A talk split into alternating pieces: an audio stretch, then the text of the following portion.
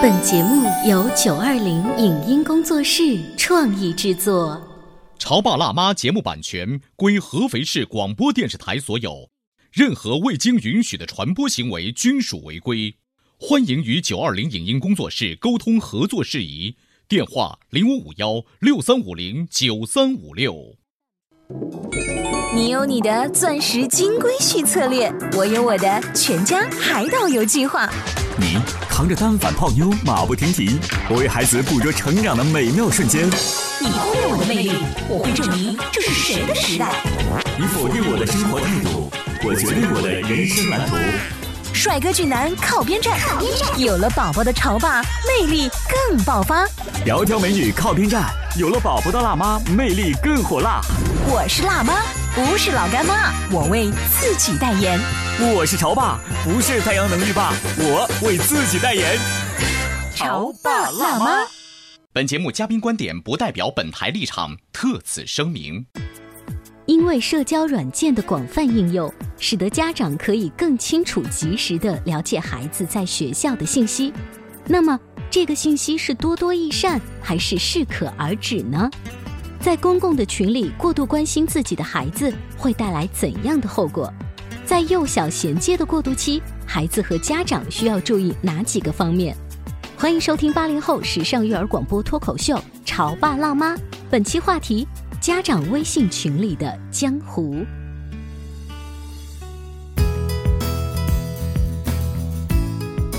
欢迎收听八零后时尚育儿广播脱口秀《潮爸辣妈》。大家好，我是灵儿，我是小欧。小欧，你现在玩手机就是玩那个微信朋友圈里的群，频率高吗？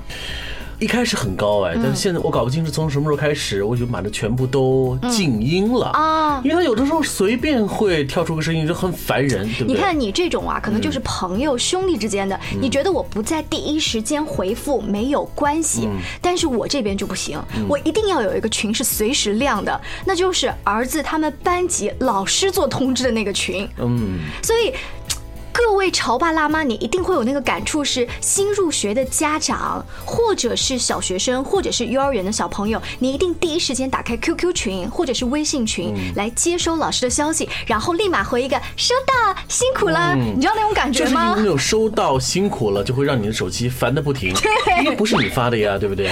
今天呢，我们的直播间就请来了可以在这方面给我们指导的一个嘉宾，董老师，欢迎你。好，听众朋友，大家好，灵儿好，小好，董老师好。今天我们把董老师请来，是让他在我们的微信群里头开始集体发消息吗？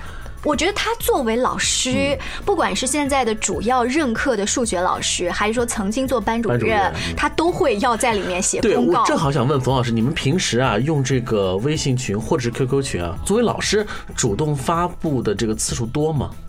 并不是很频繁，因为我们现在尤其是到了一年级之后，过了第一年之后，我们的作业。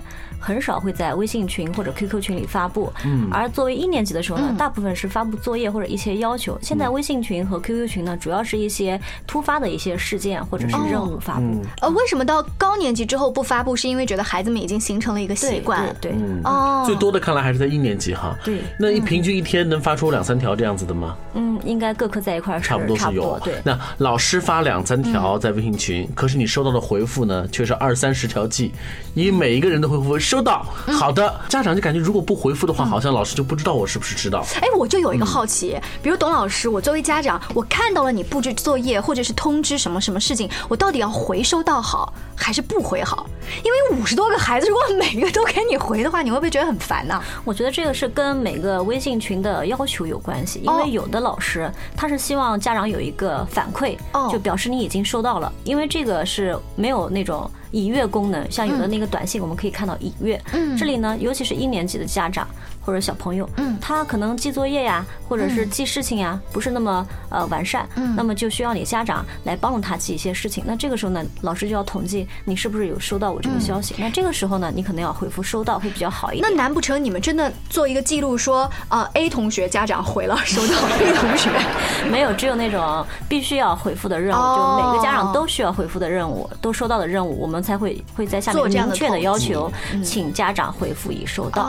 一般的情况。像作业之类的不需要回复。嗯，因为这样刷屏的话也会影响其他家长看消息。对，即便董老师有这样的一个表态，但但是对于家长来讲，他巴不得老师能够每天发布很多条信息。嗯，因为作为家长来讲，他他特别希望知道老师今天对孩子都教了些什么，嗯，所以他很愿意看到老师能够发信息。嗯，呃，我不知道作为小学的老师会不会相对严肃一些，就是整个微信群的那个群风 跟他的规矩都立得特别明白。但是像我们现在还属于幼儿园阶段嘛，好像自由散漫多了，时不时还在里面聊聊天，家长之间还发发孩子这好玩的事情，甚至有家长喜欢发红包在里面。也有这跟各个班主任的风格不同有关系，有的班级就比较画风比较清奇，就像你说的发红包的。晒私照的，嗯，卖商品的，嗯，都有。他卖商品，卖商品微商，对。有的微信群呢就比较干净一点，就只有老师布置了什么任务，哪些任务，还有学习之间的探讨这样一些。还有一些比较随便一点的，可能会老师跟同学、跟学生家长在里面聊聊天也有。嗯，你知道还有那种情况，就是全班啊就你最心疼孩子，其他家啊都是小猪一样，就你们家是皇帝吗？不停的，董老师，今天我们家孩子表现怎么样？哎呀，他今今天学到了怎么样？他今天状态怎么样？有有有，对，是不是过多关注？像这种一对一的，他不是在一对一的这个对话界面，你要不就一对一啊？他就是在这个公共的这个界面，也就是他发的这个问题，所有人都能看得清楚。对对，有这样的吗？有有这样的，就是把私聊放在群聊里面，跟老师的私聊，或者跟其他同学，甚至跟是两个人是聊，比如说两个妈妈聊买衣服呀，怎么做早餐呀，他都放到那个公众平台里边。他们是真的是不知道这个环境是什么，还是？嗯，如果我我觉得，如果只是问做早餐的 PK，或者说买衣服这些，我可以理解成你很大条，就是聊着聊着开心了。但是你在一个公共的群里面过度的关注自己的孩子，其实让我们其他的家长啊很尴尬。我到底是问好还是不问好？我也有自己的孩子，这老师只回答了他，他是不是我也应该顺便来关心一下我的吧？都想这么跟帖，于是好。五十个家长，只要有十个家长做类似的事情，这个老师就忙不过来了。对对，像特别是一年级那个新生的老师，每天下午送完路队以后，基本上剩下一两个小时都是在回复那个微信或者 QQ。哦，他每天需要把当天在学校里面发生的一些事情，或者是拍的孩子的一些图片，嗯，发给家长，给家长一个反馈，嗯，让他们看一看孩子在学校里面适应的怎么样，或者是一些比较好玩的事情，或者怎么样的一些事情。但是呢，同时这些图片或者是文字下去了以后呢，家长会有一大波的反馈或者是提问过来，老师呢就要继续。来忙着回复这些，差不多有两个小时的时间，对，差不多。嗯，所以说，你看老师在这个呃这个微信群当中啊，QQ 群当中，他花费的时间和精力啊，也是相当的。嗯，其实对老师来说，这何苦呢？这个是你们随着这种新时代的，就是嗯，慢慢的出来 而产生的一项新的工作。对，这个是一项新的工作。像我我们以前带班主任的时候，那个时候没有微信群，没有微信群，我们当时是用的是校讯通，是单向联系的。对，也就。就是说，我们只要把消息发布出去就可以了，就行了。就是家长的七嘴八舌的反馈，我老是看不到。现在呢，可能一个是现在家长对于孩子更关注一些，另外一个呢，老师的工作也是随着这个时代在变化，也更细化一些。毕竟我们就是自己作为家长，可能有的时候，特别是新入学的时候，我们也希望看看孩子在学校里面到底是一个什么情况。光用嘴巴说，或者光听孩子说，我们心里面可能也不是挺打鼓的。哎，对，我觉得董老师他的身份就是一是自己是妈妈，他会站在家长的角度，也会想去麻烦一下自己的同学或者同事，你多发一点信息告诉我。那那一些家长七嘴八舌问你们，都问一些什么呢？比如说那个孩子的学习情况呀，嗯，还有孩子跟同桌相处的怎么样呀，听课情况呀，还有一些就是我孩子今天有没有喝水啊？这个也要问。嗯，因为现在家长对孩子真的是特别关注，觉得孩子在学校没有喝水，水没有喝够，就曾经有家长特地跑过来跟我说，说董老师，你一定要跟我孩子说，你说让他早晨吃早饭一定要吃一个水果，他不愿意吃水果，你讲他就听了。这个只不过是以前呢没有这个微信群的功能，现在呢就把这个当面说变成了微信群里。你发现当这个社交软件变得丰富的时候。家长对于老师的需求的这个这个层级已经发生了变化，对对。已经不简简单单是说你希望老师多督促孩子的的这个学业哈，嗯对，希望老师多督促孩子的生活，那这个也就是说，希望老师能够成为第二个妈，嗯，对，这个真的好吗？这个？呃，就好像刚才喝水这样的问题，当那个家长来告诉你的时候，你的第一反应是什么？What？但是你又不能这这样回复他，你要怎么就是既打消他这种呃焦虑的情绪，又能真的帮他解决问题？像这种事情，因为我们遇到的太多了，太多了，所以也就习以为常了。那一般说，我们会像我以前在做班主任的时候，会呃每个学期前几期班会，我会开一些和生活习惯有关的。哦比如说我们在学校这个卫生方面，嗯还有就是饮食习惯，嗯喝水啊什么这些，统一在班会上讲。那哦你让小朋友之间首先有一个正确的概念，嗯嗯然后呢，再比如说举行一些小的竞赛啊，比一比啊，谁那个手指甲最干净啊，嗯谁那个每天呃放学之前我们能把水杯里的水喝完呀。嗯嗯这样的话呢，其实就是等于是把这样的一些问题这个功课做在前面了。对，哎，你知道听董老师刚刚描述的时候，我有一种幼儿园慢慢延续的感觉。对啊，你就发现一年级还是在搞幼小衔接嘛，对不对？是的，是的，刚才我们提到的微信群呢，是呃小朋友他一旦上幼儿园，或者是尤其上小学，老师开始布置作业之后，家长有一种如临大敌的感觉，每一天盯着手机滴滴滴的不停。作为妈妈妈，好像进这个群的人比较多吧？对，爸爸呢会稍微排第二，紧接着是爷爷奶奶，有那种一家六口人，有一家四口进群过的，有这样子的吗？有有有。一家四口进群，对都能聊什么？他们四个人，比如说一个话题出来了，妈妈回复一个收到，嗯，爸爸回复一个辛苦了，爷爷奶奶可能在后面也会回复一些，反正就是一家 一家四口很关注。有没有一个规定，就是其实不需要这样子？有一个规定，一家只要爸爸妈妈在就好。没有，我们没有强行的规定，就是因为有的孩子他父母工作比较忙，平常是爷爷奶奶接送，哦那么爷爷奶奶就肩负起他日常的这些学习的监督和哦那个生活上的照顾。那么他们其实比父母更需要了解我们学校一些要求，所以他可能爷爷奶奶进群。那同时作为父母，他也不能说什么都不懂，对，嗯，这样的爷爷奶奶得鼓励，至少会用微信啊。对啊，你看现在啊，这个我们的这个社交软件发达之后啊，按照道理来讲呢，我们家长更应该会更透明的了解了孩子在学校的这个这个生活的情况、学习的情况。可是问题来喽，这种透明所带来的这种了解，到底是多多益善呢，还是适可而止？哎，小欧，你说的真是特别好。我想到一个很极端的例子，就是小朋友之间会有矛盾。当这个 A 小朋友跟 B 小朋友吵架了之后，作为妈妈就会看不过去。嗯哎，你们家 B 小朋友今天怎么回事啊？扯了我们家小朋友。是啊，当把这种战争放在了公共的这个群里面的时候你知道剩下的家长会有一种坐山观虎斗的心情，要不然呢就是哎呀别吵啦，孩子们嘛随便打一打嘛，这是很正常的啦。厉害的妈妈还说打的不是你家儿子，你当然这么说话了。这时候老师老师也不方便出来，如果老师你看看到这种情况，你会说什么？呃，一般我会在接手一个班的时候，会提前告诉家长，如果有什么事情，请家长不要私下解决，嗯。可以和我先沟通，先了解，把事情的原委弄清楚。嗯，因为我也特别烦像这种就是没有弄清楚原委，没有事先和老师沟通，直接在群里指责孩子或者指责家长。以前我们没有群，我之前在新生入学的时候就跟家长说过，我说你们不要因为孩子之间有摩擦，去主动去找那个孩子来说。哦我说你的孩子是孩子，别的孩子也是孩子。嗯你找不到家长，你可以找我，但是绝对不允许直接找孩子去。你看现在有了这个社交工具之后，你发现他们多了一个平台，对可以不经过老师，就不经过老师，可以单独嗯 face to face。对，其实看起来本来是一个公平公正的环境，但其实带来一些所以你看，这到底真的好吗？我们稍微休息一会儿，广告之后继续来聊。您正在收听到的是故事广播《潮爸辣妈》。《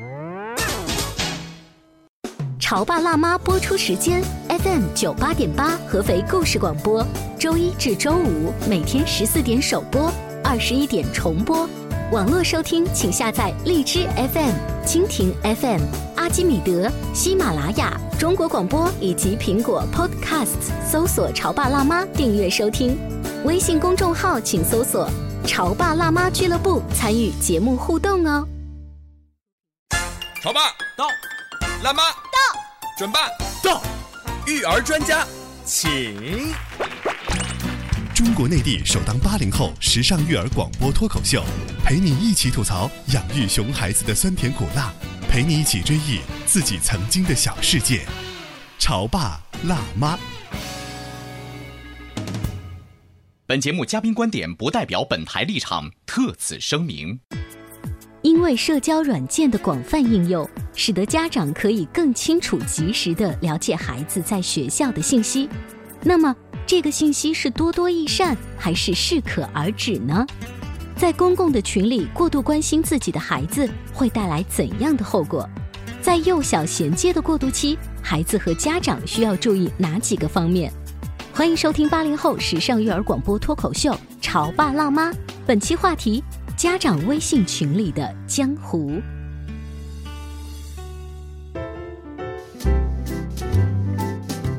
稍微休息一下，欢迎回来。在开学已经一两个月之后呢，各位小朋友进入了一点状态，找到了当小学生的感觉。那爸爸妈妈呢，也终于拿着那个手机，知道老师什么时候发作业的公告，什么时候我们要回，收到了，辛苦，什么时候不要。我们在下半部分呢，我们聊点深层次的话题啊，就是刚才说的，就是因为社交软件的到来，而我们更清楚的了解了孩子在学校的信息。那这个信息到底是越多越好呢，还是适可而止？嗯哼，嗯，我觉得。在公众平台上，你的这个提问或者是信息的收集，我觉得是应该是适可而止，因为这毕竟是一个班级的群，不是你一个人的。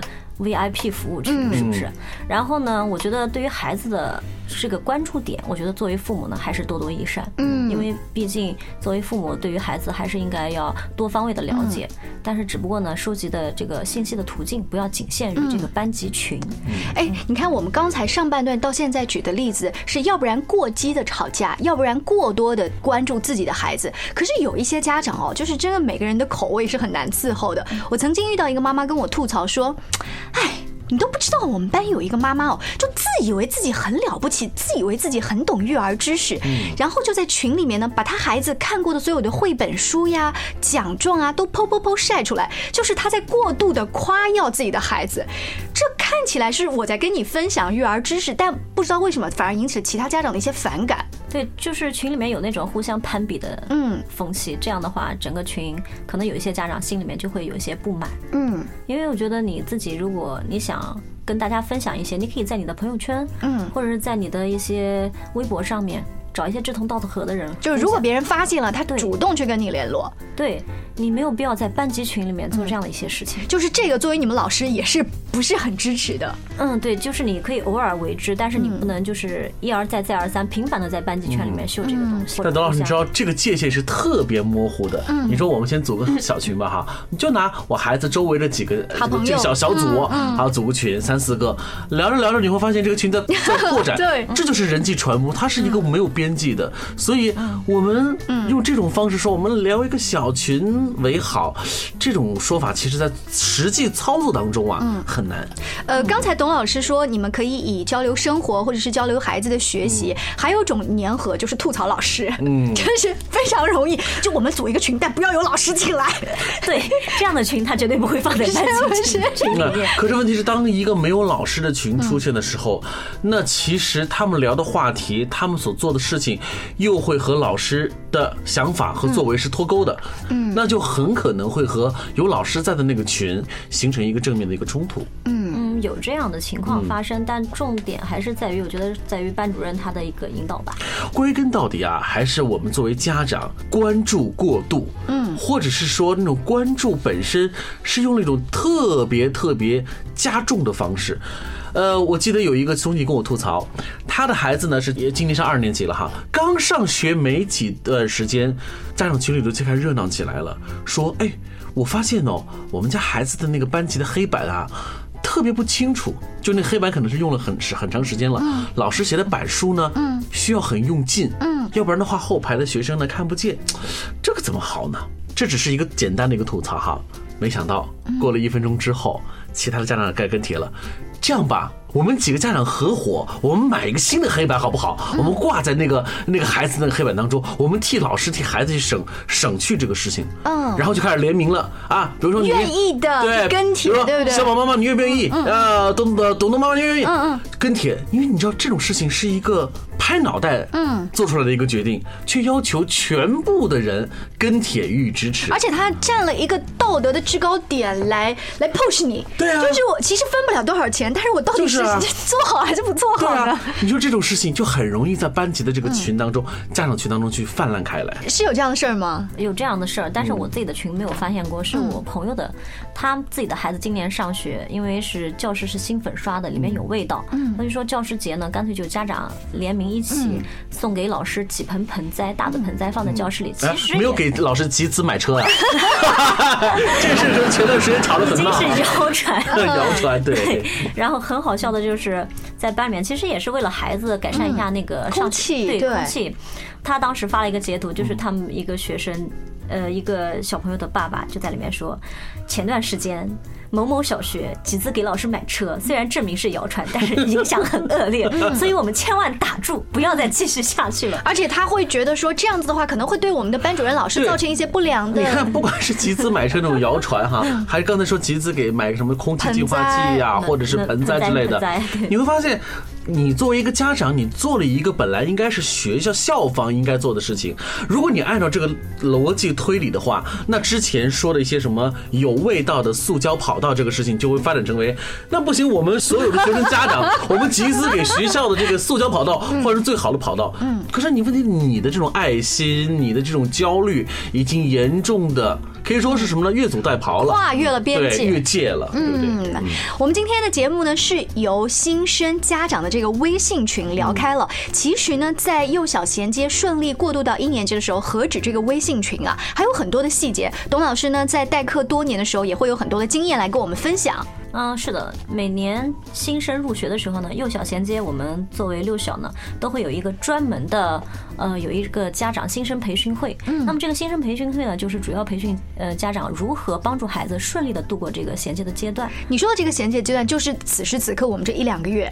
对，是的，嗯，因为其实真正的幼小衔接，我们说是应该是从幼儿园就开始做起，因为毕竟这一段时间呢，从孩子习惯培养、能力培养，并不是一两个月就可以一蹴而就的，但是。有的时候呢，可能前面家长工作没有做到位，那么这一两个月呢，就是我们亡羊补牢啊，还来得及，还来得及，还来得及。呃，前两天我一个朋友跟我吐槽说，育儿书上都说要问开心吗？他先问宝宝，你今天开心吗？孩子都说开心。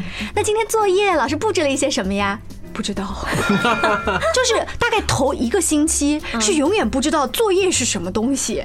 对啊，现在一个月了，稍微知道一点作业。对，因为这是从小学和幼儿园，它的那个教学方式不同。幼儿园是以游戏为主，他可能学和玩是交叉进行、交替进行的。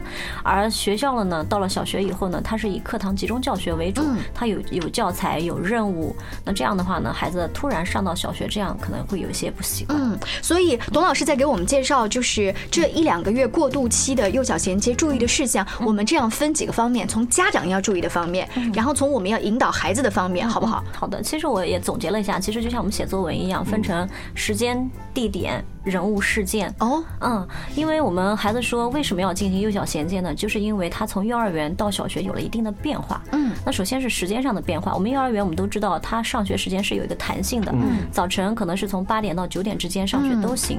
而我们小学呢，就是必须在八点钟之前，这是个死杠杠。哎，对。第二呢，幼儿园是中午在学校，他是从早晨送去到晚上接，而学校呢是分成上下午两个半天，这个时间上的一个变化。那么孩子增加了路上的奔波，早晨要早起，那这一块呢，可能在幼儿园大班或者在暑假的时候，最迟在暑假的时候，就要帮孩子建立起这样一个作息，嗯，让他提前适应这样一个作息。那第二呢，就是地点，地点呢，我们都知道，幼儿园一进去就觉得充满了童真，他的校园，哎，对，他的校园布置。而小学呢，可能是一个教学为主的，他的校园文化和校园布置呢，跟幼儿园有不同。另外一个呢，小学呢，通常比幼儿园要大，那么孩子在教室、办公室以及通常他们需要。要去的一些活动场所之间的这些地点、这些路线，他可能不认识、不熟悉。那么家长呢，就要提前做好准备工作，帮孩子认识这些地点，帮他们熟悉路线。我小的时候没人带我认识音乐教室在哪、卫生间在哪，我都是自己摸索的呀。可能是不是因为我们当时活得太糙，现在孩子们太幸福了？我记得呃，曾经有一个。就是城市里面的爸爸妈妈跟我吐槽过，他说我们家孩子上小学之后不爱上学校的厕所，嗯嗯，就家里都是马桶，幼儿园现在也是非常精致的小马桶，有小马桶了，对，很多幼儿园有这样子的，非常干净，都是每个班级有。我们小时候痰盂，马桶的雏形。现在的小学呢是大的卫生间，对，大的卫生间，于是他们家孩子不上厕所，憋着回家。对，有这样的，然后就有他憋不住的时候，然后还有孩子是因为不认识厕所，还有的孩子是分不清男女厕所，对，都有，所以一定要家长提前帮孩子带着他们去适应。当然老师会给他们介绍，但你要知道一个班那么多孩子，有的孩子接受能力说稍微慢一点的话，老师说完以后他可能不知道，所以家长做好这样的工作的话呢，对于孩子适应会有一个比较好的帮助。时间、地点、人物，人物就是老师和同学发生了变化，而且以前呢每个。班是两个固定的老师，嗯，然后有一个保育员阿姨，嗯，那我们现在呢是每一科老师是不一样，除了班主任老师是可能每天从早陪到晚，其他各科老师课上来了，然后课下走了，你要去找他，只有到办公室去找他，对不对？那么孩子对于这个人物的变化呢，尤其是小孩子，可能需要一个适应的过程。嗯，那么同学也是，同学以前是吃在一起睡在一起，现在只是重新，基本上就跟旁边的同桌会熟一些。嗯，对，有这样一个问题。最后一个就是事件，就是它的主要任务发生了变化，从以游戏、以那个吃喝玩乐为主。逐渐过渡了以学习为主，而且这个学习是抽象性的学习，对，就是不像以前苹果就是苹果，这个东西叫苹果。后来他告诉你苹果是平音果果，怎么忽然变了完全不一样的形象性的符号？对，然后而且还有就是现在小学它有任务性，嗯，它难度增加了，时间增长了，这个对于孩子来说其实都是挺困难的一件事情。嗯，哎，孩子一般哦，在小学一年级大概要到几个月的时候才开始第一次考试，这样是？考试一般来说是，我记得我好像是上学之后两个月左右。期中考试就考试了呀？哦，你们只考期中啊？那你们还挺期中哎，就那个中间的中。我知道中间的中只考一次期中还挺幸运。因为那是上世纪八十年代末。现在孩子大概上学一个月左右吧，一个月左右他们会有一个单元考试。一个月左右他们知道什么叫考试吗？第一次就是有的孩子连名字都不会写或者怎么样吧？有有这样的，还有孩子就是做到一半放在那里放着，然后不做了。就是有这样的情况，还有的考完以后他也不知道分数什么意思，很开心的跟他爸爸妈妈说：“妈妈，我考了八十分。”嗯，然后那个谁谁谁才考九十多分，就八十多九十多不分，对，孩子数学还得好好上。嗯，这个童真啊很好玩，这也是这个时期你和你的孩子共同经历的一个难忘的呃岁月。对，今天非常感谢董老师做客我们的直播间，关于到宝宝上幼儿园和上了小学中间的这些变化，对，我们潮爸辣妈节目组呢特地选择在九十月份的这。时候呢，予以格外的关注。我们和各位潮爸辣妈一起来聊一聊，就孩子上学到了一年级，当了新生，我们作为新生的父母，我们也应该要相互分享这些经验。好，那今天的节目就这样了。更多的精彩节目，关注我们潮爸辣妈，下期见了，拜拜，拜拜。以上节目由九二零影音工作室创意制作，感谢您的收听。